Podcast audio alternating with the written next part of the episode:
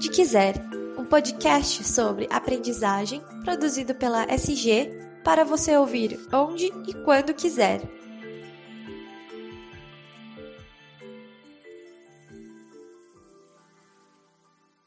Olá pessoal, tudo bem com vocês? Eu espero que sim. Seja muito bem-vinda, seja muito bem-vindo ao podcast Onde Quiser. Esse nosso espaço, esse nosso ponto de encontro para que a gente compartilhe conhecimento e inteligência em TD, treinamento e desenvolvimento, e educação corporativa. Esse espaço aqui, esse podcast, é da SG Aprendizagem Corporativa, uma empresa especialista em educação corporativa, em processos de aprendizagem, em experiências de aprendizagem. Eu sou o Daniel Consani e faço parte, orgulhosamente, do time de comunicação da SG. Antes de mais nada, eu quero convidar você a assinar o feed do nosso podcast aí no Spotify ou no SoundCloud, dependendo de onde você estiver ouvindo a gente, e seguir a gente nas redes sociais também. A gente está no Facebook, no Instagram e no LinkedIn. Então basta procurar por SG Aprendizagem Corporativa e clicar em seguir ou follow, combinado? Hoje a gente vai falar sobre a importância da comunicação, da qualidade da comunicação nos processos de facilitação, nos processos de aprendizagem. A gente sempre diz, e Flora Alves, que é a CLO da SG, sempre bate nessa tecla, de que os processos de aprendizagem não devem estar centrados no facilitador, mas sim no participante do processo de aprendizagem. Mas é evidente que o facilitador precisa também saber se comunicar, ele pode, ele pode adotar técnicas importantes para ter uma comunicação mais simples, mais direta e mais eficaz e efetiva junto à sua audiência. Isso não significa que a gente está dando uma sobreimportância para o facilitador, mas é evidente que quando, quanto melhor a gente se comunicar, mais facilitado fica o processo como um todo. E quem vai nos guiar nessa jornada de compreender a importância da comunicação nos processos de facilitação é a especialista em comunicação pessoal, a Áurea Regina de Sá. Áurea, muito obrigado pela sua participação aqui com a gente, viu? Oh, Daniel, para mim é uma honra. Muito obrigada pelo convite. Estou feliz de estar aqui de novo. A gente que fica super feliz. E Áurea, eu queria começar esse, esse nosso bate-papo evidentemente já abordando a questão do, do, do objetivo de aprendizagem, né? Quer dizer, partindo da premissa que um treinamento tem como objetivo de aprendizagem é, é, estabelecer uma comunicação, estabelecer um contato direto ali com os participantes, qual, na sua visão, qual que é o papel da boa comunicação do facilitador nesse processo como um todo? Ah, é um papel fundamental. Né? A comunicação do instrutor e a comunicação de qualidade, como você citou na abertura, eu achei ótimo, porque não é só se comunicar, é, é se comunicar com qualidade. Né? Essa é a busca. Essa comunicação é que vai alavancar tudo isso, ou seja, essa experiência de aprendizagem bem sucedida. Não adianta só ter o domínio do conhecimento que vai ser transferido para o aprendiz. Lógico que isso é fundamental, claro. mas isso só não basta. Né? É importante também valorizar a forma como o instrutor vai fazer isso. E essa forma está ligada à maneira como ele se comunica. Eu percebo muitas pessoas buscando técnicas prontas, receita de bolo para se comunicar bem. E com instrutores não é diferente. Uhum. Agora, então, com toda essa mudança em que os, as experiências de aprendizagem virtuais estão em número maior, estão acontecendo com mais frequência, as pessoas se sentem até um pouco limitadas por não estarem presencialmente, fisicamente com os outros, mas atrás de uma tela, na frente de uma câmera. Isso pode engessar. Perfeito. Então é importante que, e a dica que eu deixo, é que as pessoas busquem o autoconhecimento para que elas possam se comunicar melhor. Existem dicas, sim, mas é importante que a pessoa se sinta à vontade para praticar essas dicas. Se ela fizer isso mecanicamente, provavelmente ela não vai conseguir se conectar com o outro. E a boa comunicação é aquela em que alguém se conecta com outro alguém. Perfeito. E eu imagino que o, essa busca por autoconhecimento ou o processo de autoconhecimento vai extrapolar e muito qualquer dica de comunicação que a pessoa possa acessar, né? Justamente por conta do, do aprimoramento da capacidade de empatia, de conexão com outras pessoas e tudo mais. É, e você acredita que esse processo ele tem tudo a ver com, com a, a aprendizagem em si, quer dizer, com, com o processo de comunicação na aprendizagem, na conexão com as pessoas e tudo mais. Nesse sentido, dá para dizer que a comunicação ela pode sim trabalhar em favor do processo de aprendizagem, é isso, né? Perfeita colocação, perfeito, Daniel. É isso mesmo. A comunicação é um processo de aprendizado que deve começar por quem deseja se comunicar melhor. Uhum. Ela é para todos, tá. mas nem todos, muitas vezes, desejam se esforçar para se comunicar melhor. Eu sempre digo que quem tem o objetivo de se comunicar melhor vai ter trabalho. Não que seja difícil, não vou conseguir, não, é nada disso. Mas é algo em que você tem que se dedicar para que você tenha os resultados. Assim como tudo na vida, né? A gente só consegue atingir o objetivo quando se dedica, se esforça e aí sim você vai perceber. Na comunicação é um pouco diferente no sentido de que você vai aplicar aquele conhecimento e vai conseguir o resultado, porque quando nós nos comunicamos, nós interagimos com pessoas diferentes, as mais variadas pessoas. Perfeito. E aí é importante essa dedicação maior para você conseguir ler cada pessoa e poder interagir com ela para oferecer uma experiência de relacionamento melhor. Uhum. E o fato de eu conseguir uma experiência de relacionamento boa com você, por exemplo, porque a gente estabeleceu uma boa conexão, porque, sabe, quando a gente brinca e fala que o santo bateu, é, né? deu certo. Exatamente. Aí eu pego todas essas características que eu usei, as minhas habilidades que eu usei na comunicação com você e levo para me comunicar com outra pessoa. E de repente não dá tão certo. Perfeito. Por quê? Porque eu preciso continuar analisando cada um, lendo cada pessoa. E para isso eu preciso realmente me dedicar a esse processo de autoconhecimento.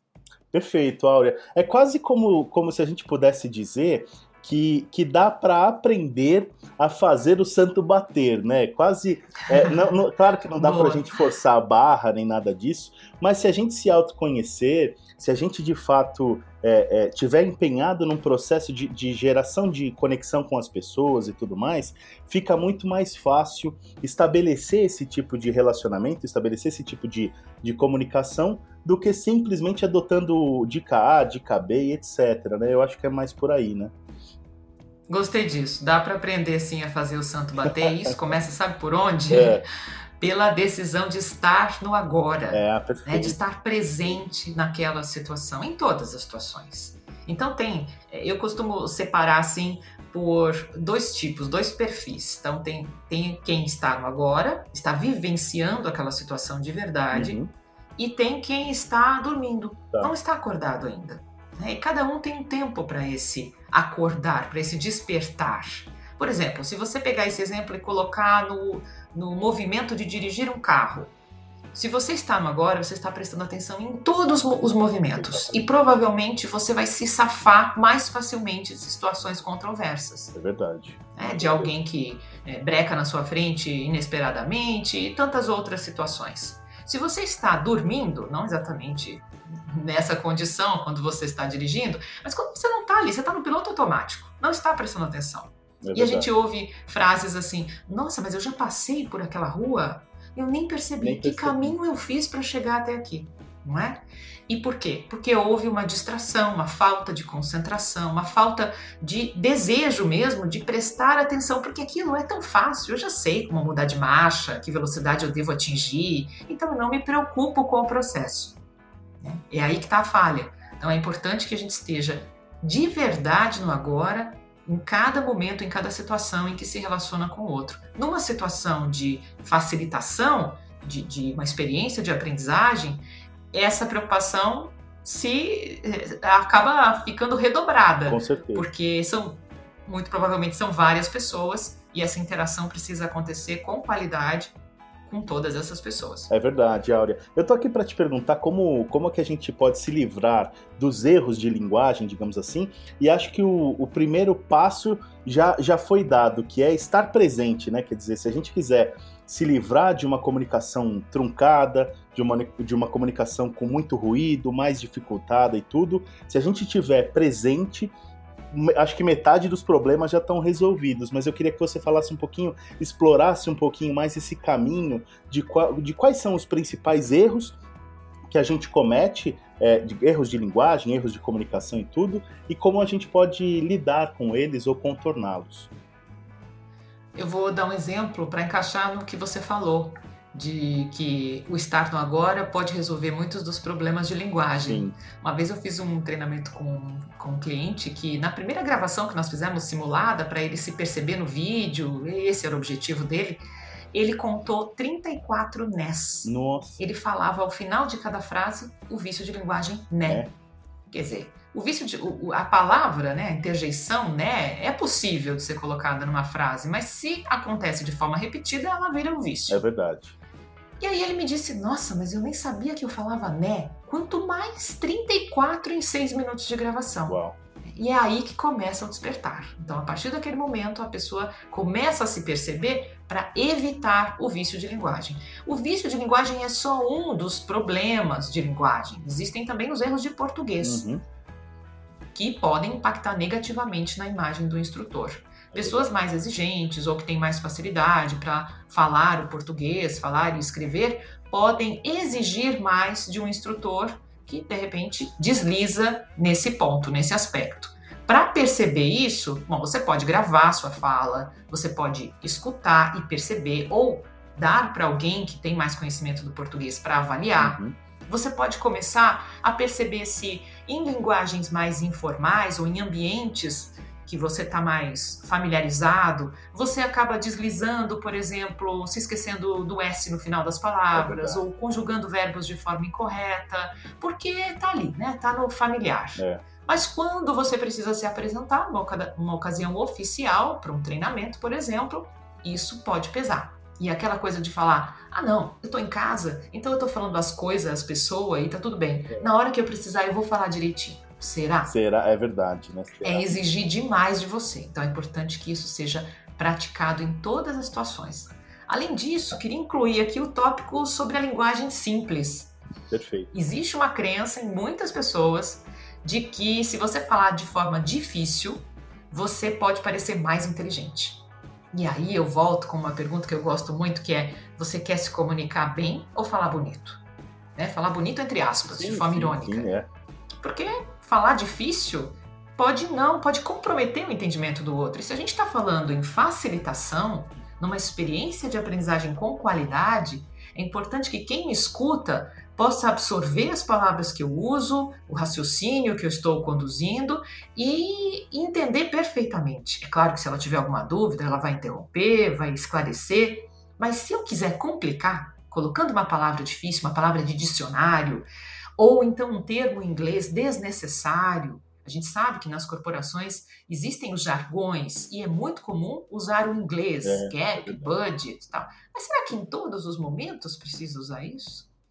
É, acaba cansando. Não é, não é o fato da pessoa não, não entender bem o inglês, é que é muita mistura e, e muitas vezes de forma desnecessária.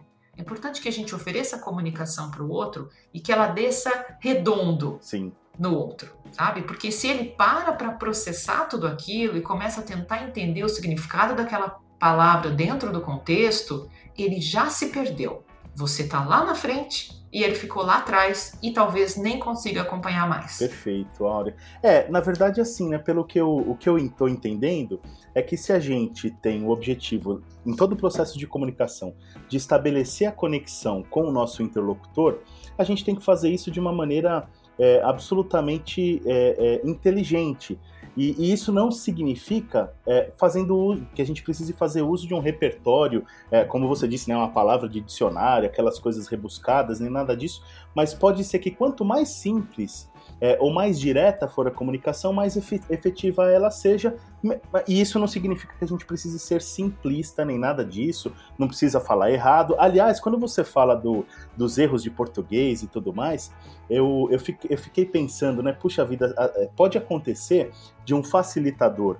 É, durante um processo de aprendizagem, ou enquanto está está ali em sala de aula e tudo mais, ele comete determinado erro de português ou alguma coisa assim, e isso pode ser fatal para o pro processo de aprendizagem em si, porque tem muita gente que acaba julgando o outro com base nesse tipo de erro, alguma coisa assim, e isso pode afastar, né? Falar, puxa, se essa pessoa não sabe conjugar tal verbo ou alguma coisa assim, ela não é, ela não é boa o suficiente para me ensinar. Então eu acho que tem um sinalzinho amarelo aí, realmente, quando a gente fala de, de erros de português ou qualquer tipo de, qualquer tipo de problema de comunicação nesse sentido, que deve ser evitado mesmo pelos facilitadores, a fim de estabelecer, como eu falei, uma conexão direta, verdadeira, genuína com o seu interlocutor. É, é, é por aí, Áurea, você acha? Sim, esse é o caminho. É importante que cada um estabeleça para si qual é o objetivo em termos de imagem, qual é a imagem que eu quero projetar para o outro. Uhum. Então, se eu quero parecer que eu sou inteligente, não é parecer no sentido de falso, né? uhum. né? Mas quero que as pessoas compreendam que eu sou inteligente e eu preciso mostrar que eu sou inteligente. não só com o conteúdo, mas com a forma como eu me comunico. É. E a, da forma fazem parte a linguagem corporal, verbal e também o discurso. E aí entra o vocabulário.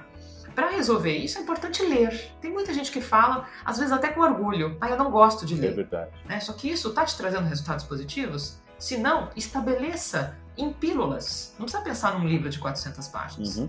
Você pode pensar num livro de 100 e pode ler de forma é, partida. Né? Claro. Né? Leia cinco páginas por dia. Né? É verdade, é verdade. É.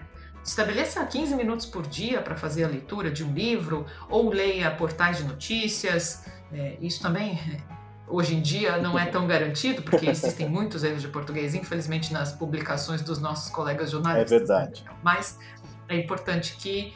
E isso também pode ser uma lição, porque a pessoa passa a perceber: olha, esqueceu essa, essa letra, ou conjugou o verbo errado, e aí ela começa a aprender. Né? Precisa realmente se dedicar. É fundamental que qualquer pessoa que queira se destacar no mercado conduza bem a linguagem, no caso, português. Perfeito. Ô, Áurea, eu, eu fiquei curio, com, com, curiosidade aqui sobre um tema, ainda na questão dos erros de linguagem, erros de comunicação. Você citou o profissional com quem você trabalhou e que você orientou é, sobre o, o, excesso de NES que ele dizia e tudo.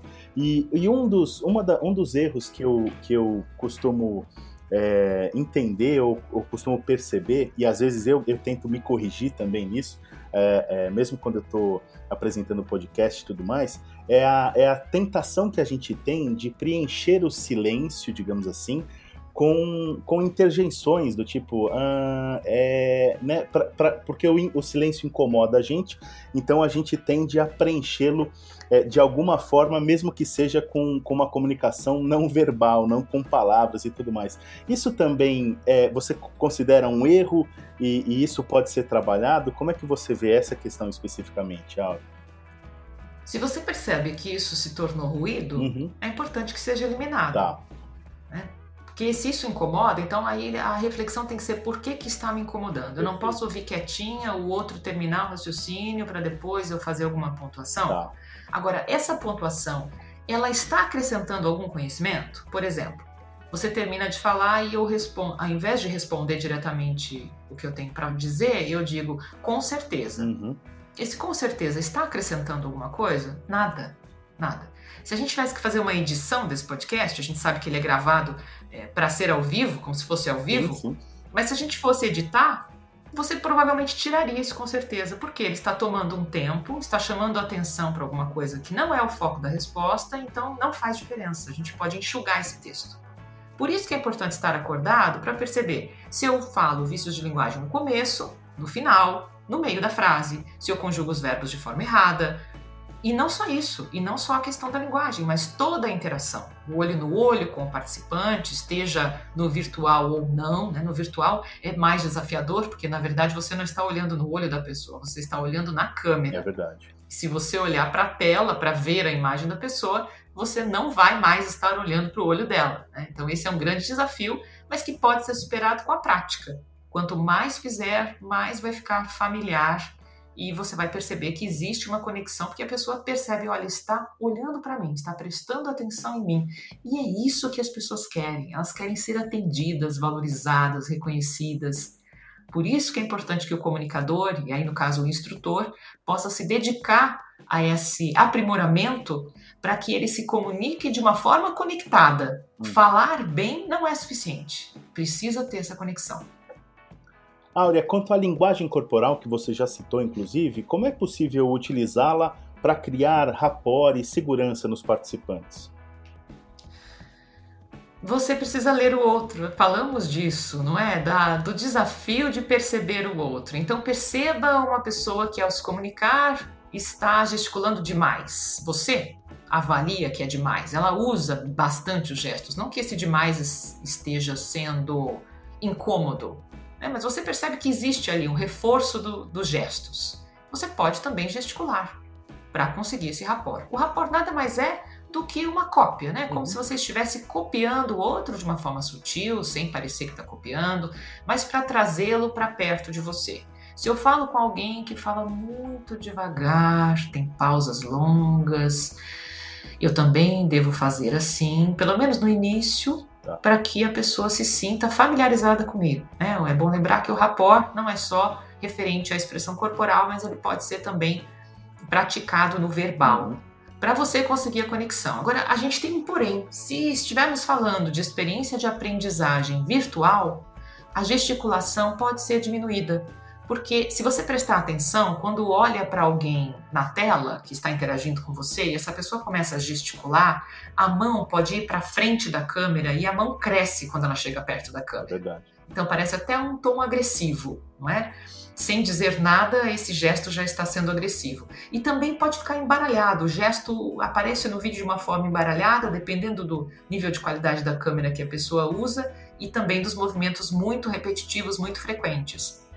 Também pode existir o risco de bater na mesa, fazer barulho. Então, pode diminuir um pouquinho a gesticulação. A gesticulação é importante para o resultado final da comunicação mas ela, eu, eu, eu, coloco, Daniel, que ela, ela não precisa acontecer se no verbal você consegue compensar. Uhum. E isso pode ser compensado reforçando palavras, como se você estivesse negritando ou sublinhando algumas palavras.